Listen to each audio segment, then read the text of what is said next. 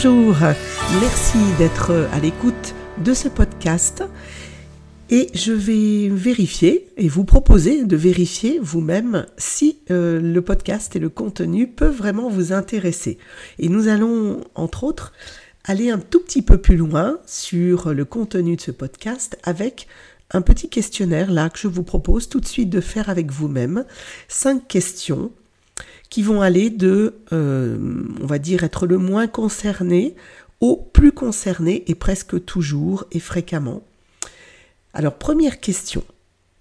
Pour prendre une décision, quelle quantité d'informations avez-vous besoin d'avoir? Presque la totalité ou une petite quantité d'informations? À votre avis, pleurer est-il une faiblesse? Ben oui, j'en suis fermement convaincu. Ou non, je, suis convaincu du contraire. Ressentez-vous de l'irritation lorsque les autres sont lents? Presque toujours ou rarement? Vous sentez-vous tenu d'aider les autres? Presque toujours ou rarement? Et le cinquième, faites-vous des efforts pour atteindre vos objectifs? Presque toujours, rarement. Alors si vous avez intérieurement répondu en intensité, plutôt proche du presque toujours, ou d'une grosse quantité d'informations, ou d'être convaincu euh, que pleurer peut être une faiblesse, la suite de ce podcast peut vous intéresser, vous éclairer, puisque nous allons, je vais aborder le thème des drivers. Les drivers, ces fameuses petites voix qui ne sont pas tout à fait celles que nous choisissons en pleine conscience en étant adultes, et c'est-à-dire manager et leader que vous êtes aujourd'hui. Je suis Corinne Lannepaban, j'accompagne depuis maintenant plus de 20 ans euh, justement des managers et des leaders et leurs équipes à travailler de façon optimale, fluide, avec vraiment du, du flow et de l'intelligence et de la créativité dans des contextes qui sont pas toujours simples et où une réactualisation de ces messages un peu automatiques est vraiment nécessaire pour être dans des modes disruptifs ou créatifs, euh, mais éviter de plaquer des réalités qui ne fonctionnent plus dans le monde d'aujourd'hui. D'où nous viennent ces drivers? Nous pouvons remercier Tebi Keller. Tebi Keller, qui est un docteur en psychologie, et qui est une référence en analyse transactionnelle. Donc je suis certifié en analyse transactionnelle en champ organisation, donc des entreprises. Il a étudié des modèles de comportement qui s'appellent des mini-scénarios et qui sont des façons d'analyser euh, et de se situer et de sortir de situations de conflit, d'échec ou de stress. Et il a disséqué et observé ces mécanismes. Alors, de façon beaucoup plus affûté et affiné, cela nous donne euh, entre autres l'approche PCM que vous connaissez peut-être, peut-être que dans votre organisation vous avez eu ce type euh, de questionnaire et de et d'approche collaborative qui est très intéressante. Là, en l'occurrence, nous allons euh, revenir à ce qu'il a identifié comme étant les cinq drivers ou injonctions personnelles qui nous conduisent à avoir des bonnes conduites, en tout cas des conduites qui nous sont assez familières. Et familières pourquoi? Parce qu'elles remontent à des années. Alors ça dépend de votre âge évidemment, mais chacun, nous avons euh, inconsciemment trouvé le moyen de, de prendre notre place, d'avoir de la reconnaissance, plus ou moins positif évidemment. Puis c'est culturel aussi, hein. on n'est pas des mêmes, toutes les générations euh, sont différentes au niveau culturel et au niveau aussi des périodes sur euh, les aspects d'encouragement. Mais néanmoins, nous avons aussi notre propre filtre. Et nous avons notre filtre pour avoir retenu certains messages. Je ne vais pas m'apesantir, mais en même temps, je vais vous en donner quelques-uns. Tu es en train de perdre ton temps. Dépêche-toi. Ne fais pas les choses à moitié.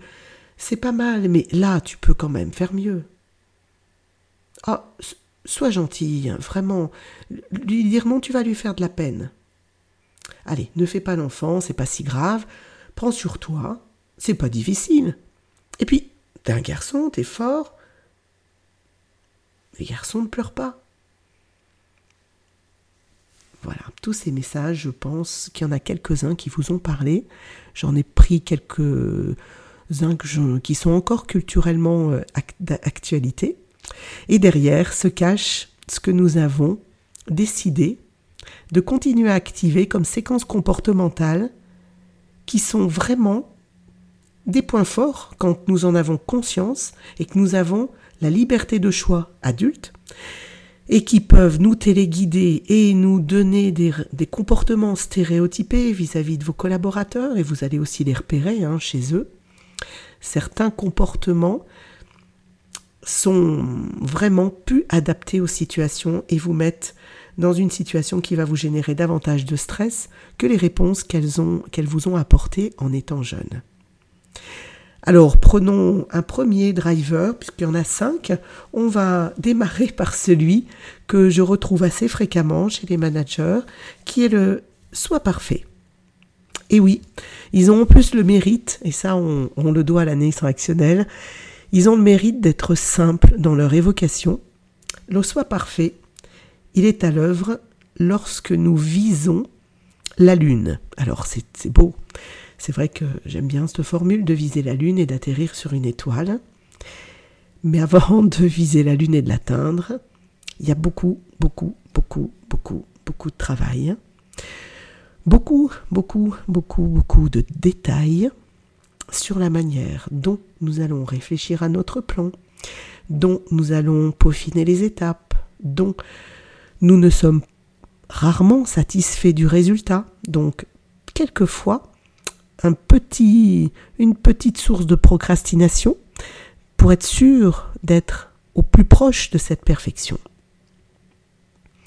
Et souvent à l'œuvre, une frustration de ne pas être à la hauteur de ce que nous souhaiterions et une une perte aussi de temps. Alors je vais démarrer tout de suite hein, par le négatif, parce que vous êtes là aussi pour entendre des choses euh, qui existent, qui sont concrètes, et vous retrouver, avant euh, de vous donner évidemment et de vous proposer, euh, il y a cinq tips hein, pour chaque, chaque driver, donc vous aurez des clés.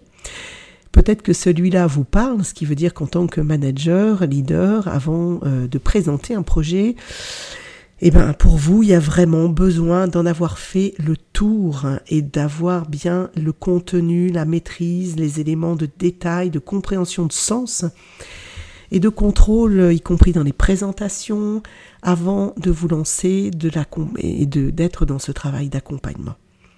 C'est intéressant parce que bah, vous avez le contrôle, vous avez la main, et ça peut aussi vous mettre en décalage, évidemment, vous l'avez compris, avec le temps qui est rapide aujourd'hui. Je fais référence à Nathalie Rocher sur euh, son podcast sur VUCA, la volatilité. Très intéressant à écouter, hein, je vous y engage. Et donc là, il y aura un vrai décalage avec la nécessité euh, d'être dans un timing euh, qui ne permet pas ce soit parfait. C'est une attente, c'est une attente et une atteinte illusoire que d'être parfait. Voilà la promesse qui ne sera pas tenue. Alors prenons un autre message, celui qui est le fait effort. Alors celui-là aussi, le fait effort, on voit bien ce que ça veut dire, c'est-à-dire travailleur, besogneux, persévérant. Je cherche à vraiment mettre beaucoup de travail, d'énergie, de d'effort pour être à la hauteur et j'ai la croyance, puisque c'est un petit peu ça qui drive ces messages, j'ai la croyance que euh, on n'a rien sans rien. Et donc, ça va pas arriver comme ça. Hein. Il faut que je sorte les mains des poches, comme disent certains managers. Ce qui veut dire que quand j'ai dans mon équipe quelqu'un dont je vois qu'il a des facilités, il est en train de, de mener son, finalement, son atteinte d'objectifs plutôt a priori facilement, ou qui prend des raccourcis sur sa mission, je me dis, ah non, mais il peut quand même faire mieux en faisant plus d'efforts. Mais c'est pas sûr, c'est pas sûr puisque ça c'est votre message à vous. Alors il vous permet, si c'est le vôtre, en tout cas on n'en a pas qu'un malheureusement, mais s'il vous parle, il vous permet vraiment d'avoir une forte capacité de travail, de persévérance, et de vous fixer des objectifs qui ne sont pas toujours faciles à atteindre, mais qui vont être vraiment euh, des objectifs très engageants. Après, euh, la difficulté, c'est que vous passez à côté de ces objectifs. C'est-à-dire que l'atteinte de l'objectif devient périlleuse parce que beaucoup d'efforts ont été engagés et donc une lourdeur, une complication peut se mettre euh, en travers de votre chemin de réussite, de, de, mener des projets de transformation par exemple, puisqu'en effet, et ça fait appel aussi à VUCA sur la complexité, vous pouvez apprécier les sujets complexes parce qu'ils vont demander du travail et de l'effort. À un moment donné, il faut démarrer pas à pas, être satisfait des étapes, et c'est vrai que pour quelqu'un qui aime faire des efforts, ce qui est important, c'est la dureté et le fait de trimer pour avancer. Vous avez compris en tout cas les écueils de ce deuxième message. Le troisième message, qui peut être un travers, euh, de, sauveur, hein, puisque ça a été le, syndrome hein, de, vous trouverez des clés dans le syndrome euh, du sauveur, dans le manager est-il? Un Saint-Bernard. Euh, vous trouverez des clés, entre autres sur le driver fait plaisir. Alors fait plaisir, ben, évidemment, le terme aussi, parle de lui-même, ça veut dire je rentre dans les projets des autres, y compris ceux de mon équipe, pour faire en sorte qu'ils aient du carburant, de la motivation, je comprends ce qui les anime. Ça peut être aussi animé par une forme d'empathie, et ça c'est positif. C'est positif jusqu'à ce qu'il y ait une trop grande quête de reconnaissance et un manque d'affirmation de soi. Donc la difficulté à dire non peut aussi se retrouver dans le fait plaisir. Et ça, pour un manager, c'est pas très évident. Et j'ai beaucoup de, coachés avec lesquels euh, nous travaillons sur des séquences précises d'assertivité, de feedback, pour faire en sorte d'être juste, équitable, et de, débrancher l'espace de certains moments en one-to-one ce message de fait plaisir. La quête, c'est d'être aimé de tous. Voilà, l'illusion de pouvoir euh, arriver à satisfaire l'ensemble des besoins, l'ensemble des besoins de votre manager, de, des équipes. Il nous en reste encore un, qui est le dépêche-toi. Alors le dépêche-toi, on pourrait dire que nous l'avons euh, peut-être à peu près tous, je pense aujourd'hui culturellement, puisque nous avons cette croyance que nous pouvons faire autant plus rapidement. Et c'est vrai que les outils tech peuvent aussi nous, nous engager dans cette croyance, mais le dépêche-toi existait bien avant tous ces outils tech. C'est ce message de euh, faire plusieurs choses à la fois, dont on sait au niveau des neurosciences aujourd'hui que ça n'est plus ça n'est pas efficace. Euh, c'est aussi le fait de pouvoir euh, zapper, de pouvoir à un moment donné ne pas se concentrer un instant euh, d'imaginer ben, qu'en coupant la parole à quelqu'un parce qu'on a déjà compris ce qu'il voulait dire, on pouvait aller plus rapidement euh, dans les solutions. Euh, c'est aussi une, une façon d'être réactif. Et ça, ça peut être très intéressant sur certaines prises de décision. À certains moments, le dépêche-toi peut nous être utile, évidemment, mais il peut aussi nous amener à être peu attentifs et stressés et donner aussi cette, cette image de quelqu'un qui est toujours en train de courir, un petit peu Speedy Gonzalez. Alors j'ai dit le dernier, mais je me suis trompée puisque évidemment il, il reste le soi fort.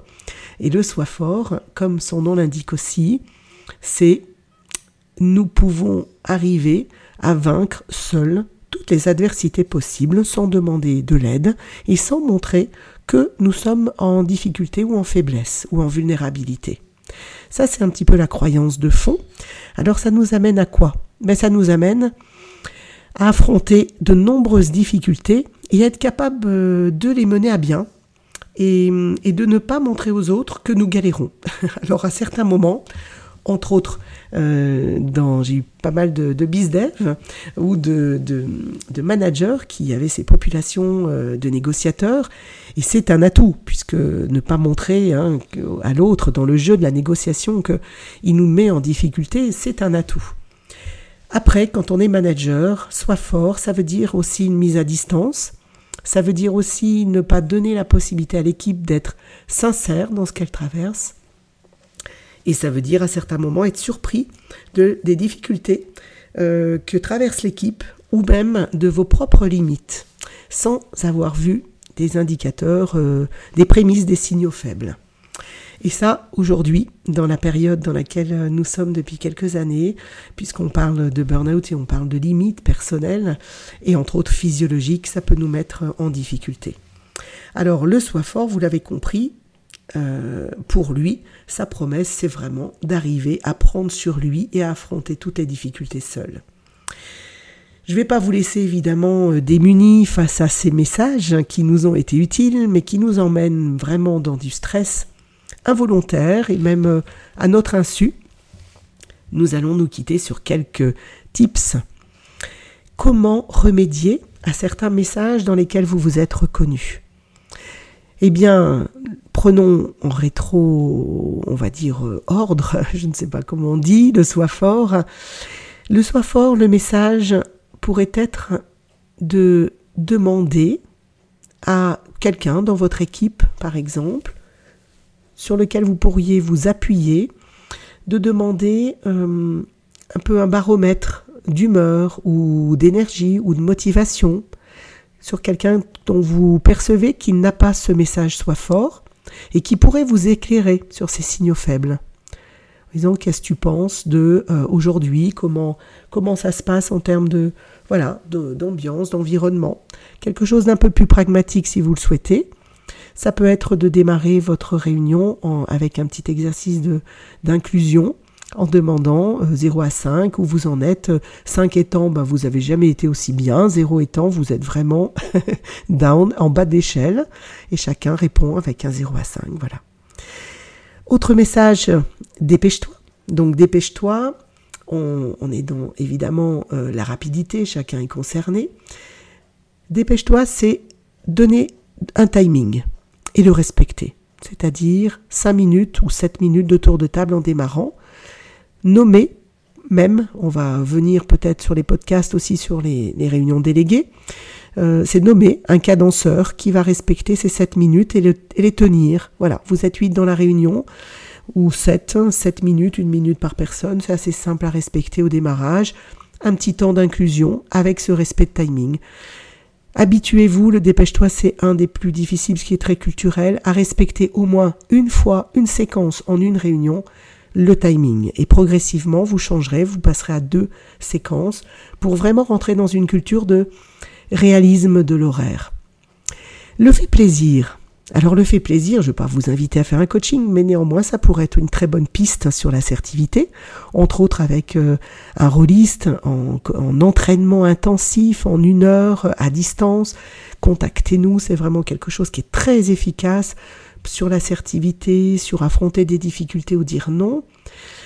Alors concrètement, je vous inciterai à appliquer le desk Donnez un feedback sur quelque chose de négatif en, en appliquant le desk. Sollicitez-moi, demandez-moi comment ça marche, je répondrai avec plaisir. Le fait est fort. Alors le fait est fort, ça va être de euh, fonctionner par étapes au niveau des projets et de faire valider par indicateur, par objectif atteignable, la euh, finalité du projet la finalité du projet avec des indicateurs de type SMART, c'est vraiment la clé pour éviter de rajouter des tas d'étapes qui compliqueraient ou qui chargeraient la dynamique du projet dans lequel vous allez vous lancer. Donc vraiment séquencer et surtout euh, objectiver euh, les, voilà, les indicateurs de réussite de ces projets.